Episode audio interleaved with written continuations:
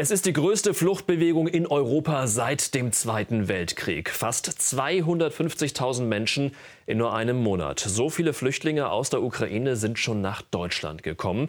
Und Deutschland ist wieder einmal unvorbereitet. Wir sprechen deshalb Klartext mit Heiko Teggerts. Der Chef der Bundespolizeigewerkschaft ist bei uns und Karl Kopp, der Europachef der Menschenrechtsorganisation Pro Asyl. Unser Thema, die Flüchtlingswelle erreicht Deutschland alles außer Kontrolle?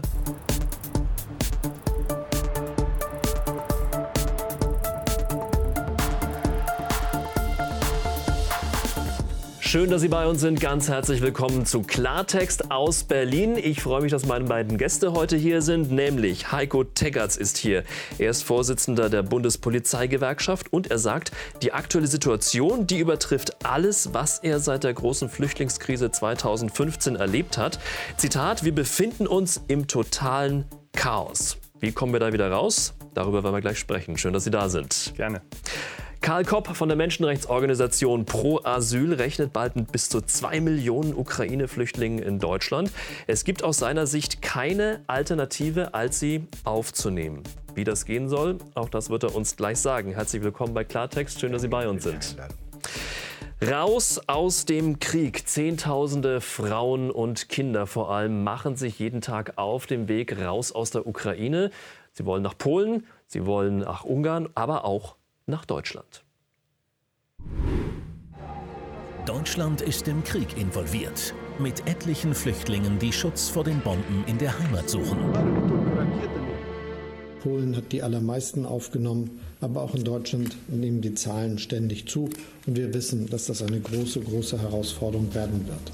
Bereits heute haben weit über drei Millionen ihre Heimat verlassen. Es sind vor allem Frauen und Kinder, die fliehen. Wie viele werden folgen? Die UNO-Flüchtlingshilfe spricht von einem Exodus. Bundesaußenministerin Annalena Baerbock rechnet EU-weit mit 8 Millionen Menschen aus der Ukraine. Etwa achtmal so viele Flüchtlinge wie 2015 bei der letzten Krise. Viele ziehen nach Deutschland. Dort sind bislang etwa 220.000 Menschen angekommen. Doch genau weiß das niemand, denn längst nicht jeder wird registriert. Status ungeklärt, Zukunft ungewiss. Was kommt da auf Deutschland zu?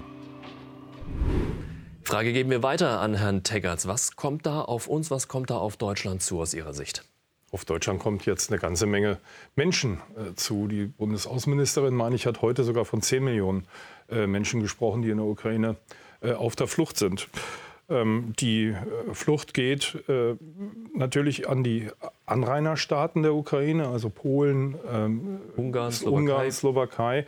Äh, die werden irgendwann, die werden irgendwann schlichtweg keine Kapazitäten mehr haben, die Menschen aufzunehmen. Und wir müssen damit rechnen, dass die heute knapp 230 Flüchtlinge, 230.000 Flüchtlinge, die nach Deutschland kommen, dass sich die Zahl weiter erhöhen wird. Und da müssen wir uns darauf einstellen. Da müssen sich insbesondere die Kommunen darauf einstellen, weil die ja diejenigen sind, äh, die dann letztendlich diesen Menschen äh, da auch ein Dach über den Kopf geben müssen. Sie fordern ja quasi Grenzen zu und dann ist das Problem erstmal gelöst. Also ich fordere ausdrücklich nicht Grenzen zu. Oder kontrollieren. Das genau ist der Punkt. Wir müssen bei, aller, bei allem Verständnis äh, für, die, für die Flüchtenden, und das ist zweifelsohne da, dennoch immer das polizeiliche, auf, äh, das polizeiliche Auge auf die Situation bringen. Äh, es sind äh, eben halt nicht nur die ukrainischen Flüchtlinge, die äh, zu uns kommen und hier auch herzlich willkommen sind. Das steht völlig außer Frage. Mhm. Sondern unter diesen, unter diesen Flüchtlingen werden sich sicherlich auch welche äh, befinden, äh, die äh, diese, diese Chance nutzen, ähm, nach Deutschland zu kommen. Ob es Kriminelle sind oder, oder Menschen aus wirtschaftlichem Interesse, sei mal völlig dahingestellt. Aber hier dürfen wir auf gar keinen Fall als Polizei den Überblick verlieren. Und deswegen fordern Sie ja lückenlose Grenzkontrollen, Herr Kopp. Für Sie ist das überflüssig. Warum? Grenzkontrollen sind nicht mein Metier. Ich arbeite in einer Menschenrechtsorganisation. Die Leute fliehen vor Krieg unter diesen Menschen sind ukrainische Staatsangehörige, aber es sind auch Studierende aus verschiedensten Ländern, es sind Staatenlose, es sind anerkannte Flüchtlinge, die in der Ukraine gelebt haben. Es gibt eine Roma-Community in der Ukraine, die zum Teil keine Papiere hat, aber die kommt aus der Ukraine und, und, und. Von daher, alle haben Anrecht, egal welchen Pass sie haben, dass sie einen Fluchtkorridor haben und sie sind über Polen nach Deutschland eingereist. Und sie lieben, schätzen immer die polnische Registrierungsarbeit. Wir sind im Rahmen von Schengen, reisen die Leute visumsfrei ein. Die meisten. Das ist erstmal der Tatbestand, gibt es kein Chaos, sondern in dem Moment, wo sie Hilfe brauchen, werden sie registriert. Andere können sogar, sie haben die freie Wahl, sie können zu ihren Verwandten nach Italien fahren. Frankreich oder sonst wohin, wir sollten ihnen helfen. Aber von daher gibt es keinen Grund, jetzt Chaos zu rufen.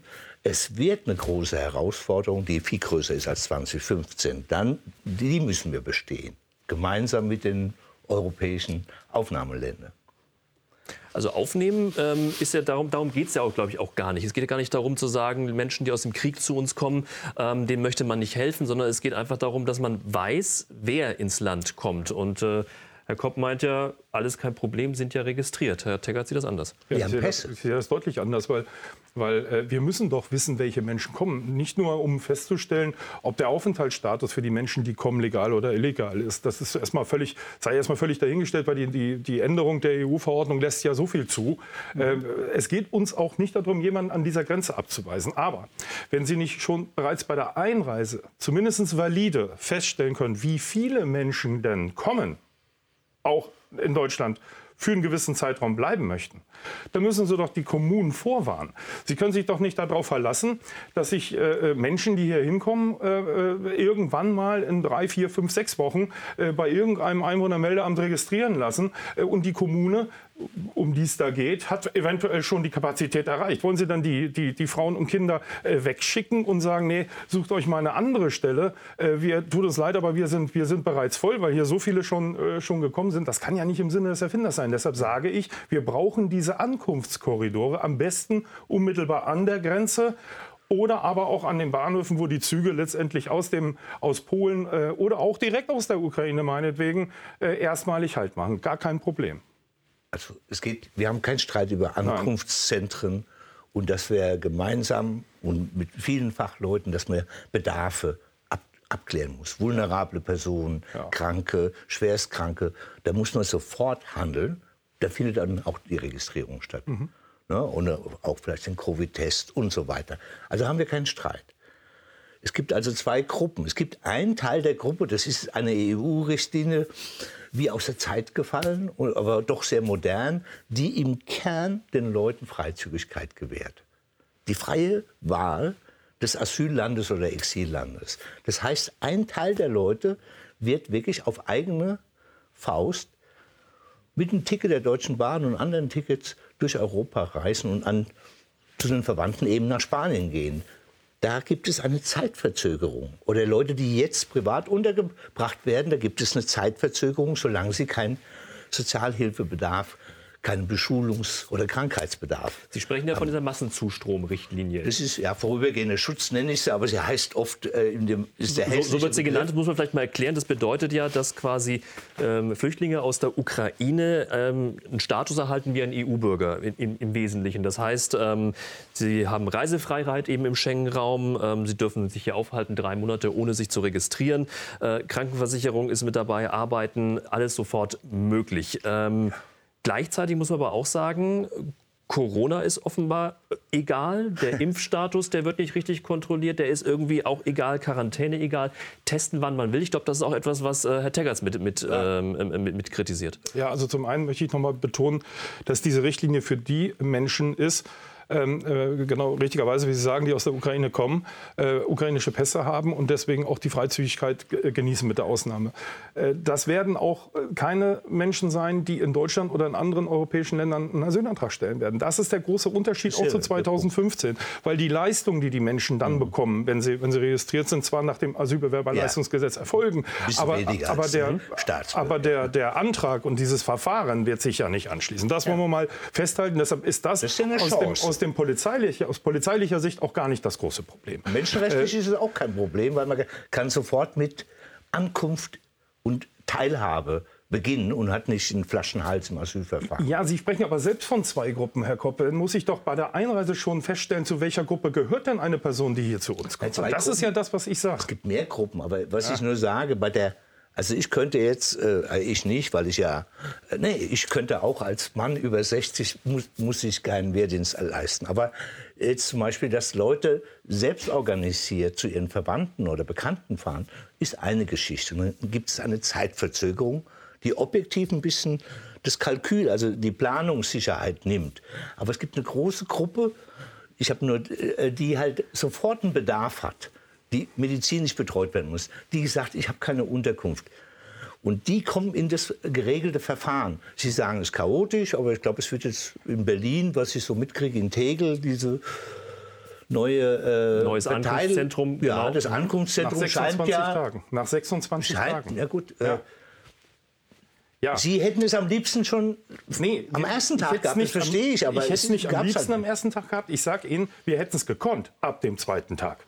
So sieht es nämlich aus. Und das gemeinsam mit anderen, mit anderen staatlichen Organisationen wie dem THW, dem BAMF, ja, ja. Deutsches Rotes Kreuz. Wir hätten Teststrecken aufbauen können, äh, für, für, für Corona-Tests. wir, mhm. hätten, wir hätten erfassen können über BAMF, wir hätten registrieren können, wir hätten die Kommunen und die Länder okay. vorinformieren können. Wieso fordern Sie dann die Grenz, ausliefern können. Die stationäre Weil Grenze es ohne stationäre Grenzkontrollen keine Rechtsgrundlage für die Bundespolizei gibt, solche Einrichtungen aufzustellen an der Grenze. Das ist der Punkt. Mhm. Und das ist auch genau das, was ich fordere von der Bundesregierung, diese Grenze zu notifizieren. Ja. An der österreichischen Grenze gibt es dieses Problem nicht. Ja. Da läuft das wunderbar. Ja. Nur an der Grenze zu Polen und Tschechien. Haben Sie, äh, haben Sie ein bisschen, Sie fremdeln schon mit der Schengen-Freizügigkeit insgesamt. überhaupt nicht. Weil Sie haben ja bei 13.000 Flüchtlingen aus Belarus, die dann, haben Sie auch gesagt, es wäre jetzt gut, eine stationäre ja. Grenze zu haben. Ja. Also bei Ihnen fängt die Quote schon ziemlich schnell an, ne? wo man sagt, jetzt ist das Maß voll, wo wir die Kontrolle verlieren. Und das sehe ich halt nicht.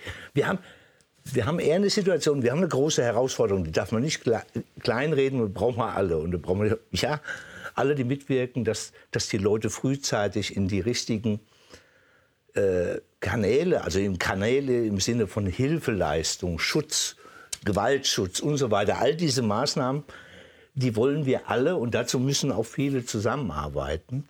Das ist die eine Ebene, aber ich brauche brauch nicht einen Flaschenhals an der Grenze, was Sie fordern. Also den hätten sie auch. Sie hätten den Flaschenhals. Und es ist nicht adäquat in der Kriegssituation. Also Flaschenhals meinen Sie, dass es Staus gibt an den ja. Grenzen, ähm, die Leute äh, tagelang, wie sie zumindest haben, vor der, vor der polnischen Grenze teilweise auch tagelang ausharren müssen, um aus der Ukraine rauszukommen, dass man solche Szenen dann auch an der polnisch-deutschen Grenze eventuell hätte. Und, und, wie gesagt, es gibt ja keinen, die haben, die können visumsfrei einreisen. Über 90 Prozent fallen genau unter die Kategorie. Stimmt's? Und das machen sie doch, bei anderen kämen sie doch auch nicht auf die Idee. Man hat doch eine Chance, den Bedarf später äh, in, dem, in, den Zentren, in den neuen Hubs, die jetzt europaweit überall entstehen sollen, den kann man doch dann definieren. Da kommt eine Registrierung. Ich bin auch dafür, dass selbstverständlich Gesundheitsschutz Covid ist für mich immer noch ein Thema. Das ja, wobei sich aber die Leute ja momentan äh, mehr oder weniger freiwillig erst einmal registrieren können. Das ist ja, glaube ich, auch das, was äh, Herr Teggerts hiermit ja. äh, kritisiert und deswegen auch eben diese Kontrollen oder diese Registrierung schon an der Grenze einführen möchte. Ja. Die Frage ist aber trotzdem auch ähm, an Sie, wovor haben Sie denn Sorge, wer da alles kommt, wenn man da kontrollieren muss? Naja, zunächst mal brauchen, brauchen meine Kolleginnen und Kollegen eine Rechtsgrundlage überhaupt zu kontrollieren. Die Rechtsgrundlage, um kontrollieren dürfen zu können an einer Schengen-Binnengrenze, ist ja äh, die Notifizierung. Ja. Das heißt, äh, es auch nicht, hat auch nichts mit Genehmigungsverfahren in der EU zu tun, sondern es würde reichen, wenn die Bundesregierung anzeigt bei, bei der Europäischen Union, Achtung, äh, wir haben hier eine unübersichtliche Situation, denn das ist es, zweifelsohne. Wir möchten gerne äh, Grenzkontrollen einführen und dann kann die Bundespolizei auf Rechtsgrundlage, wirklich einer Rechtsgrundlage und dem Status einer Außengrenze, sage ich jetzt mal so, die, die diese Notifizierung gibt es ja schon an der österreichisch-deutschen Grenze. Seit 2015. Ähm, da ist jetzt momentan, es wirkt nicht so unübersichtlich dort.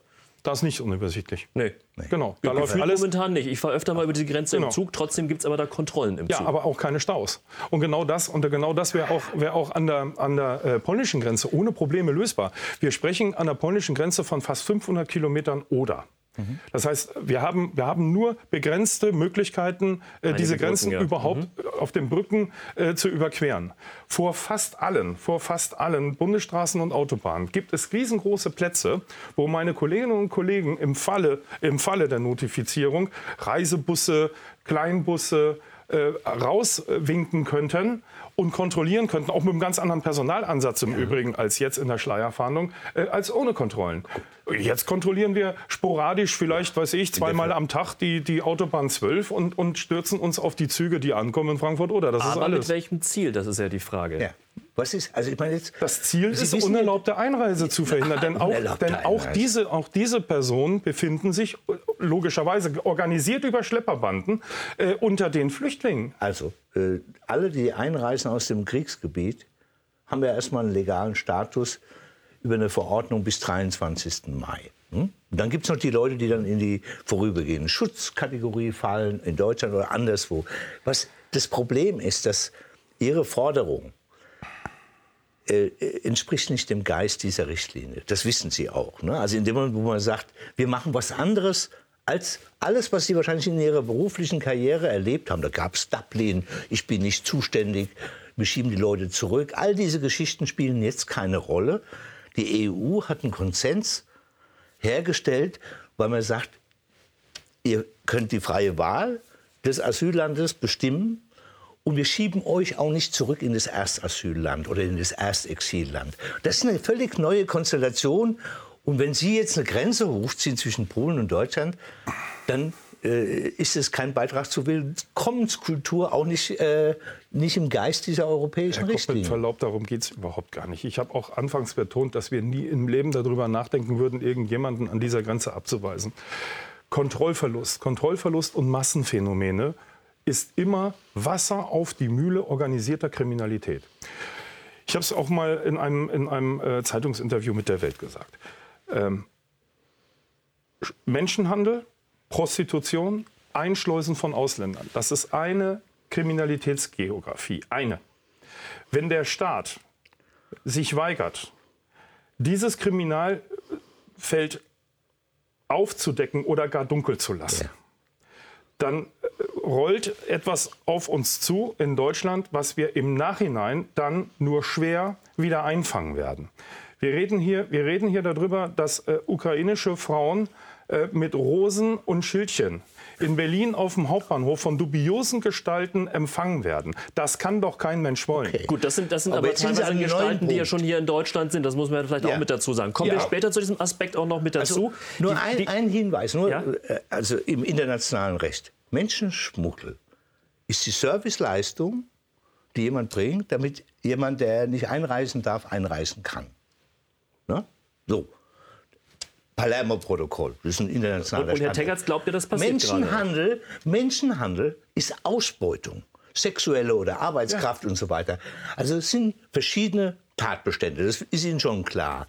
Also wenn Sie den Menschenschmuggel in einen Topf werfen mit Menschenhandel, was eine schwerste Straftat ist, Menschenschmuggel muss in dem Sinne, kann das auch aus humanitären Gründen, kann jemand helfen, Beihilfe zur Einreise. Nur das also, damit wir in dem Dunkel- und Hellfeld auch ein bisschen differenzieren. Und das, was Sie jetzt gerade gesagt haben, am Bahnhof, natürlich kann man da, muss die Leute schützen bei der Ankunft. Man muss ja gucken, ob Herr Minderjährige... Kopp, das ist das, was ich meinte. Da, da- zu dem Punkt kommen wir später noch. Das Okay. ist noch ein ganz wichtiger Aspekt natürlich. Aber die Frage ist ja immer noch, die im Raum steht, wer kommt da zu uns? Das sind natürlich Menschen aus dem Kriegsgebiet, die haben einen ukrainischen Pass oder einen ukrainischen Aufenthaltstitel, in welcher Form auch immer. Ähm, es sind aber offenbar, und das ist auch der Kritikpunkt der Bundespolizeigewerkschaft, auch Menschen dabei, die das eben nicht haben. Was sind Ihre Beobachtungen dazu? Wie sehen Sie das? Also die Fluchtbewegung aus der Ukraine ist heterogener, als jetzt hier das Klischee besagt.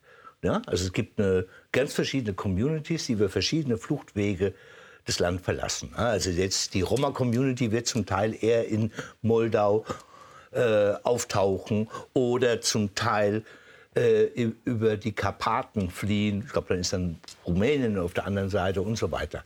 So, dann die können auch noch irgendwo anders auftauchen. Dann gibt es die Studierenden, es gibt die Drittstaatsangehörigen, es gab Leute, die haben dort gearbeitet ganz lange. Und es gibt ukrainische Staatsangehörige mit einem biometrischen Pass und einem traditionellen Pass. Ja? Und das ist erstmal ganz verschiedene Gruppen. Was Sie ansprechen, was Ihnen Angst macht, es könnten aus Polen auch Flüchtlinge aus dem Belarus-Kontext kommen. Ne? Aus der, die an, an der polnischen Mauer Es gibt ja, die werden ja nicht willkommen. Das sind dann Menschen vor allem aus afrikanischen Staaten. das sind Menschen aus Afghanistan, auch Kriegsflüchtlinge. Das sind aus dem Irak, Kurdinnen und Kurden aus dem Irak, Syrien. andere Jemen, Syrien, kreuz und quer. Für uns sind es auch Flüchtlinge, Schutzsuchende. Aber die waren, sind geflohen über Belarus, wurden zurückgewiesen, auch gewaltsam. Und ein Teil ist in Polen inhaftiert oder in Lagern. Auch die können Aber ist, das kommen. Ihre Sorge, dass die, dass die, Das- dass, dass, geht's ja quasi doch? Trittbrettfahrer sind, die da, die da Ja, mitschwimmen also ich glaube, glaub, zunächst mal sollten wir nicht darüber reden, dass die Polen irgendwelche Flüchtlinge inhaftieren.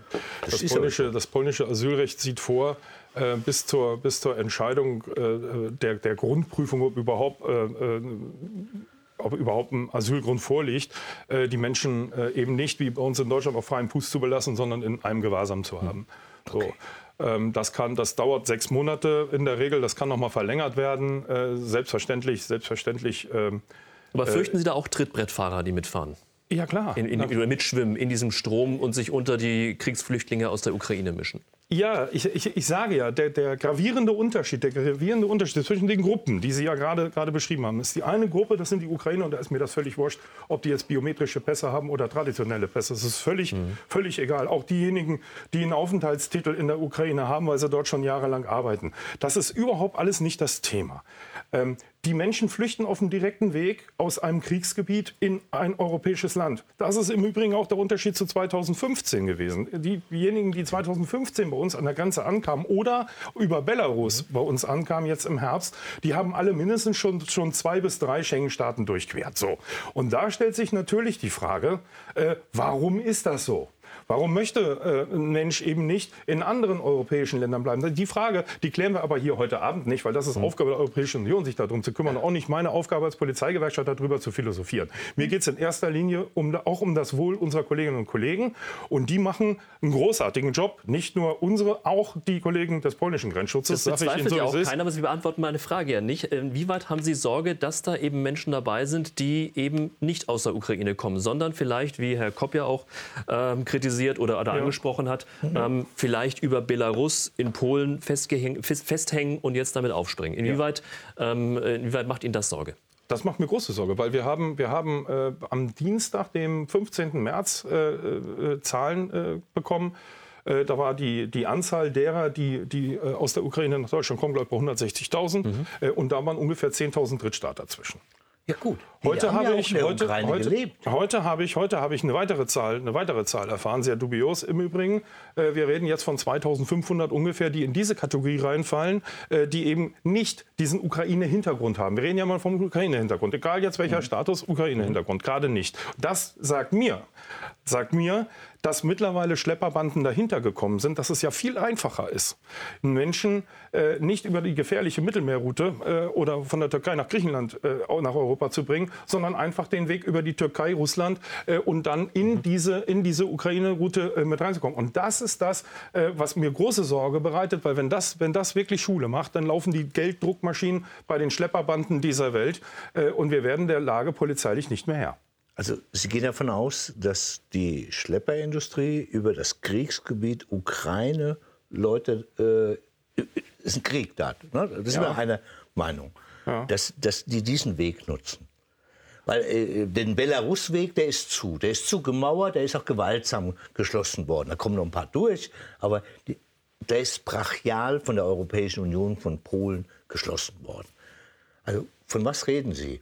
Reden Sie von Rumänien, Moldau? Also, Nee, ne, also dass, dass Flüchtlinge über, ja, wie Sie sagen, über die Ukraine nach Polen und dann auf diesem Weg nach Deutschland kommen. Das ist äh, eine riskante Route. Ne? Also, äh, wir sind einer Meinung, dass dort ein völkerrechtswidriger Angriffskrieg läuft, 10 Millionen in die Flucht geschlagen hat, 3,5 Millionen außer Landes, also auch die Binnenvertrieben. Und in dem Kontext gehen Sie davon aus, dass man da, dass da Leute Honig saugen, dass man praktisch die durch den Bombenhagel von Putin schickt.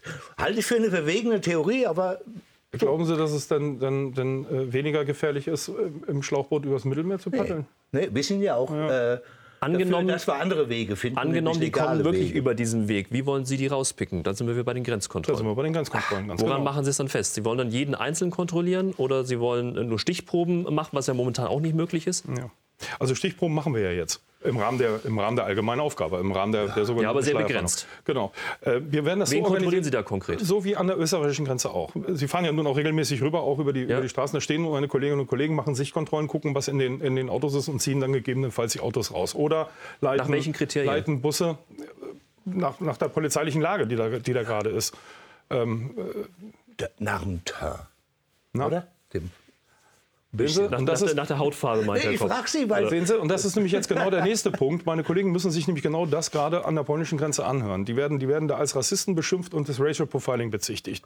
Und das äh, kann Also das und nur aufgrund der, nicht- der Hautfarbe kontrolliert wird. So, so ist es. Na gut, aber Sie sagen ja selber in verschiedenen Interviews, okay, Sie benennen das Problem, wir werden angegriffen als Rassisten, ein Punkt. Aber Sie sagen, wir suchen dann Leute raus, die schwarz sind beispielsweise. Die können ja keine Ukrainer sein.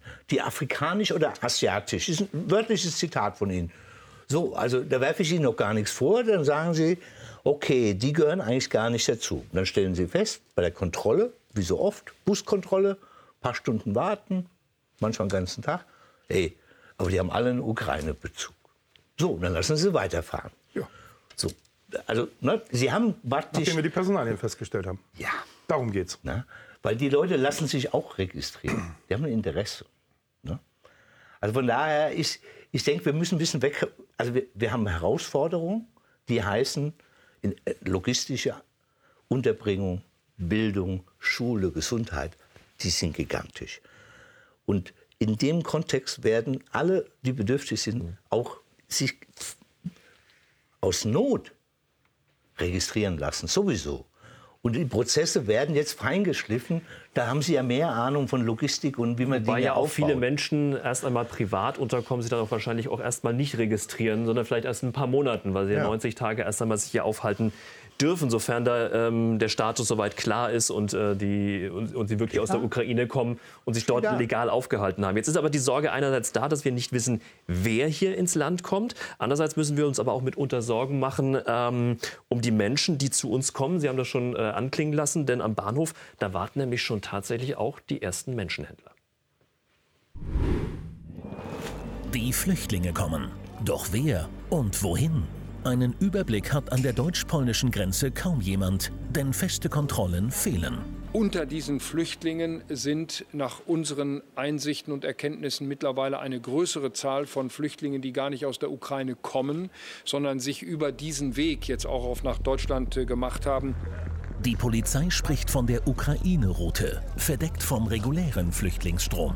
Kriminelle entdecken ein neues Geschäftsfeld für sich. Es geht um Menschenhandel. Auch in Deutschland sind Schutzbedürftige im Fadenkreuz dunkelster Machenschaften, mitten in Berlin am Hauptbahnhof. Die Polizei warnt vor Zuhältern und Menschenhändlern. Den meist weiblichen Flüchtlingen drohe Zwangsprostitution.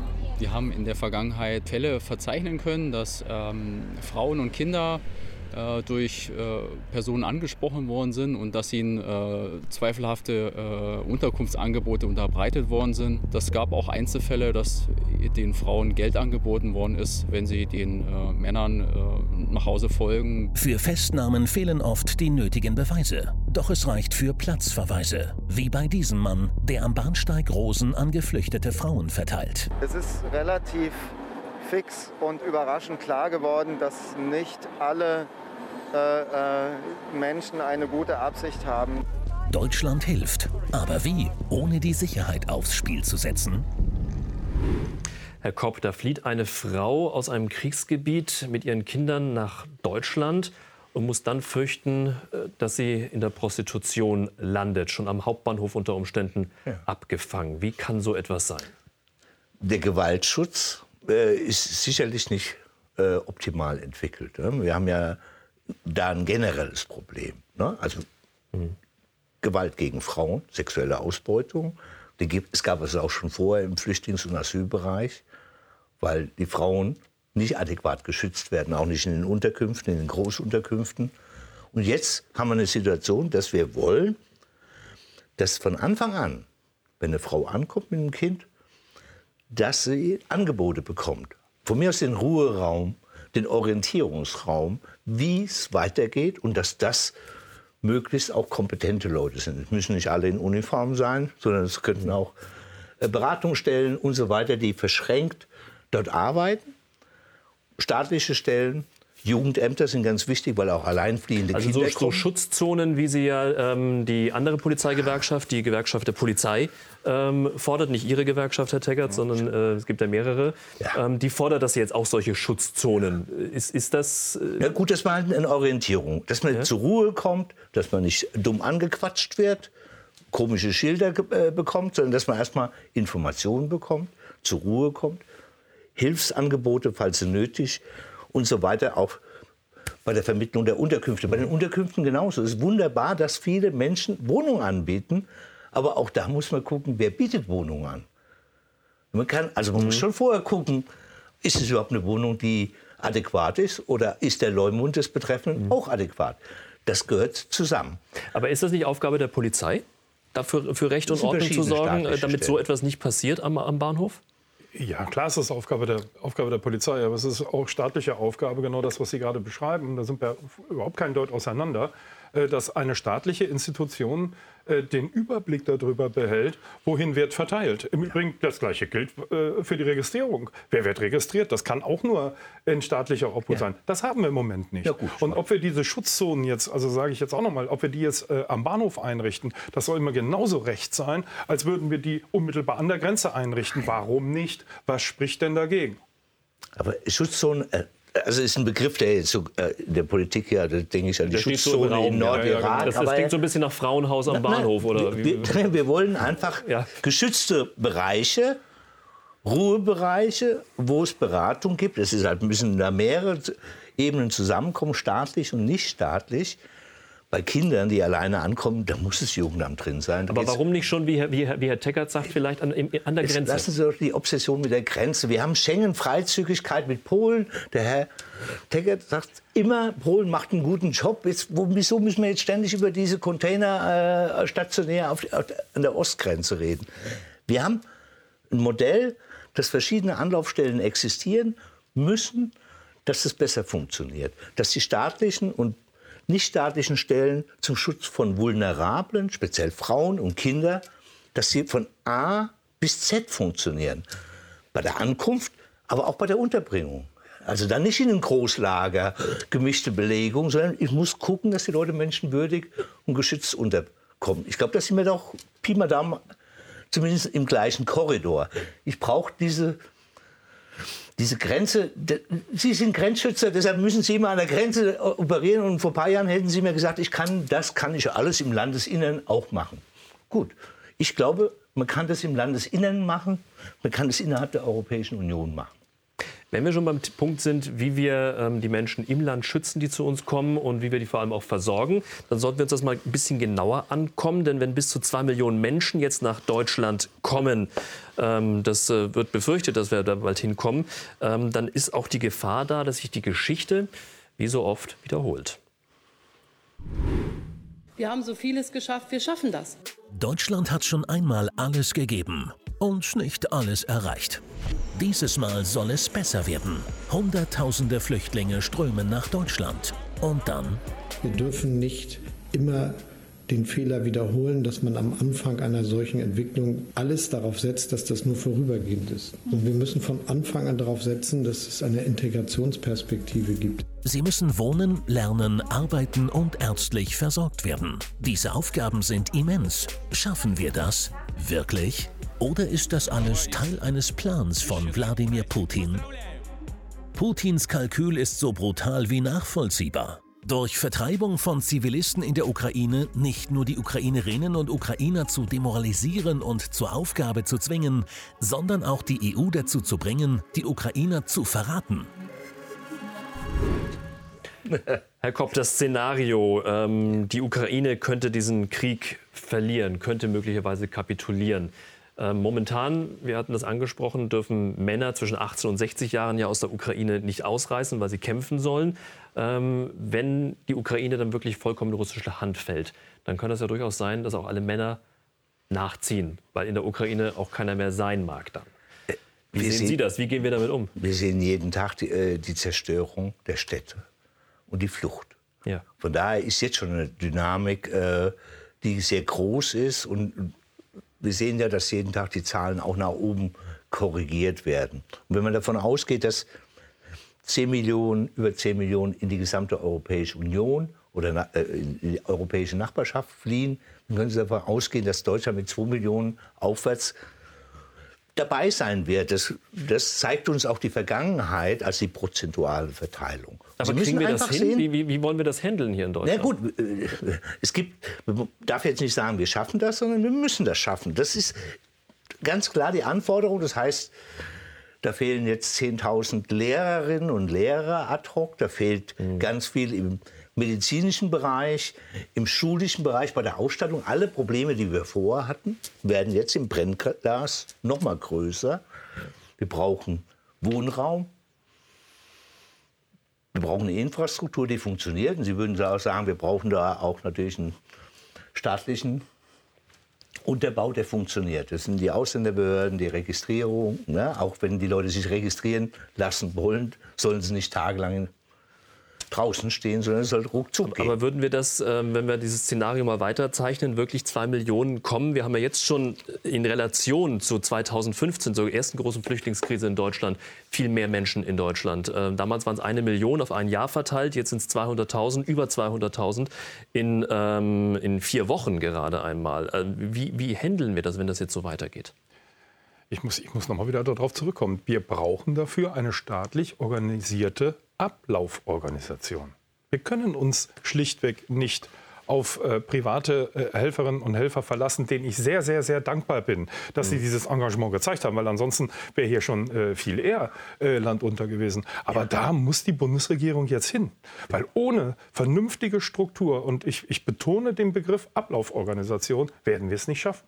Und zwar von der Einreise bis über die Registrierung bis hin zur Verteilung. Und das wird eine Mammutaufgabe werden, wenn wir uns vorstellen, äh, dass wir in Deutschland äh, zwei Millionen Menschen zusätzlich unterbringen müssen. Aber äh, so wie ich, so wie ich diese, die, diese, diese Regierung und auch die Vorgängerregierung kenne, bin ich mir sehr sicher, dass man alles dran setzen wird, das zu bekommen. Ich kann nur, ich kann nur den Finger heben und, und, und mahnen, dass man sich dann jetzt bitte mal, wie auch immer organisiert, meinetwegen über einen Krisenstab. Soll mir recht sein. Ist mir auch egal, ob der jetzt im Innenministerium mhm. oder im Kanzleramt angesiedelt ist. Aber so etwas brauchen wir jetzt ganz dringend. Das hat keine Zeit mehr.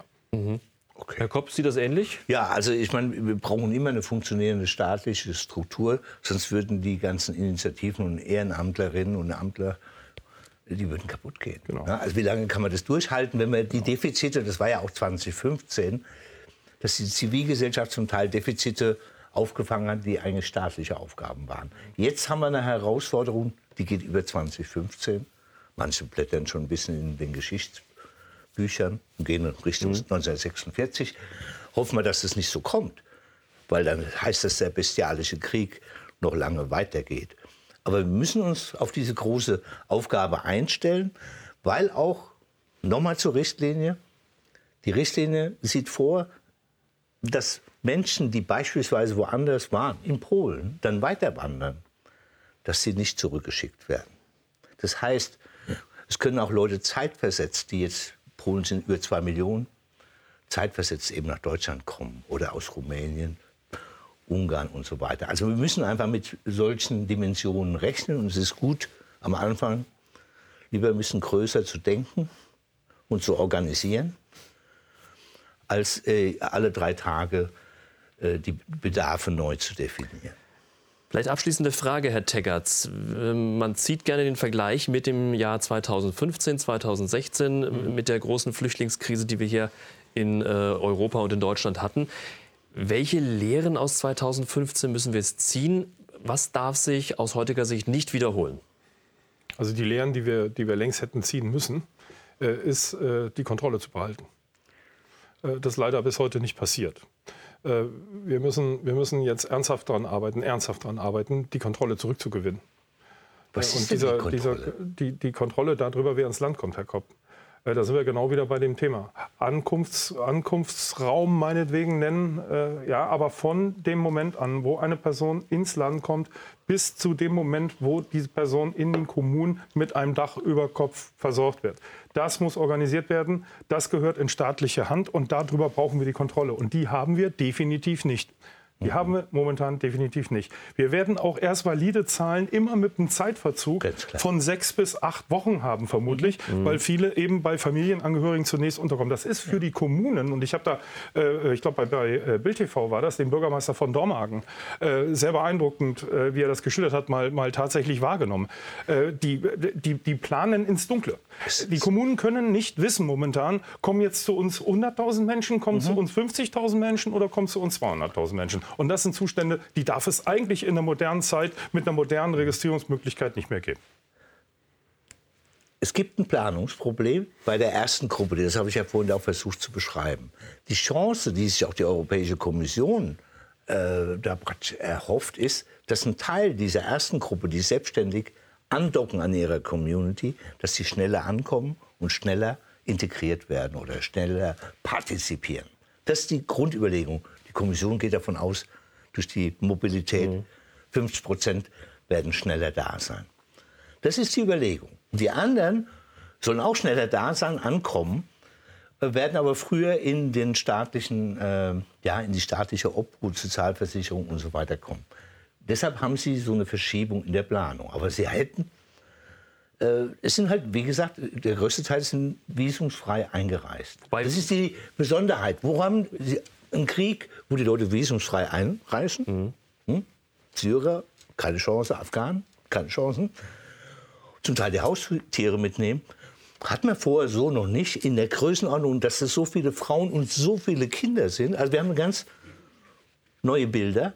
Und das muss man jetzt äh, zusammenbringen. Aber bitte, was halt uns wichtig ist, dass man die anderen Schutzsuchenden mitbedenkt oder nicht vergisst. Und beim Gewaltschutz für Frauen, alle Flüchtlingsfrauen haben ein Anrecht auf, auf, auf diesen Schutz. Ja, ob sie aus Afghanistan kommen, aus Syrien, aus Eritrea oder aus der Ukraine. Und das muss eigentlich klar sein. Und dann, so müssen die Abläufe auch sein, im Sinne von Schutz. Meine Herren, vielen Dank für die spannende Diskussion. Karl Kopp von Pro Asyl, Heiko Teggerts von der Deutschen Bundespolizeigewerkschaft. Dankeschön, dass Sie bei uns waren. Das war Klartext für heute. Schön, dass auch Sie bei uns waren. Und in der nächsten Woche schon mal zum Vormerken, da sehen wir uns nicht am Dienstag, sondern ab nächster Woche immer mittwochs, dann um 22.10 Uhr. Freue mich, wenn Sie dann wieder einschalten. Bis dahin, einen schönen Abend.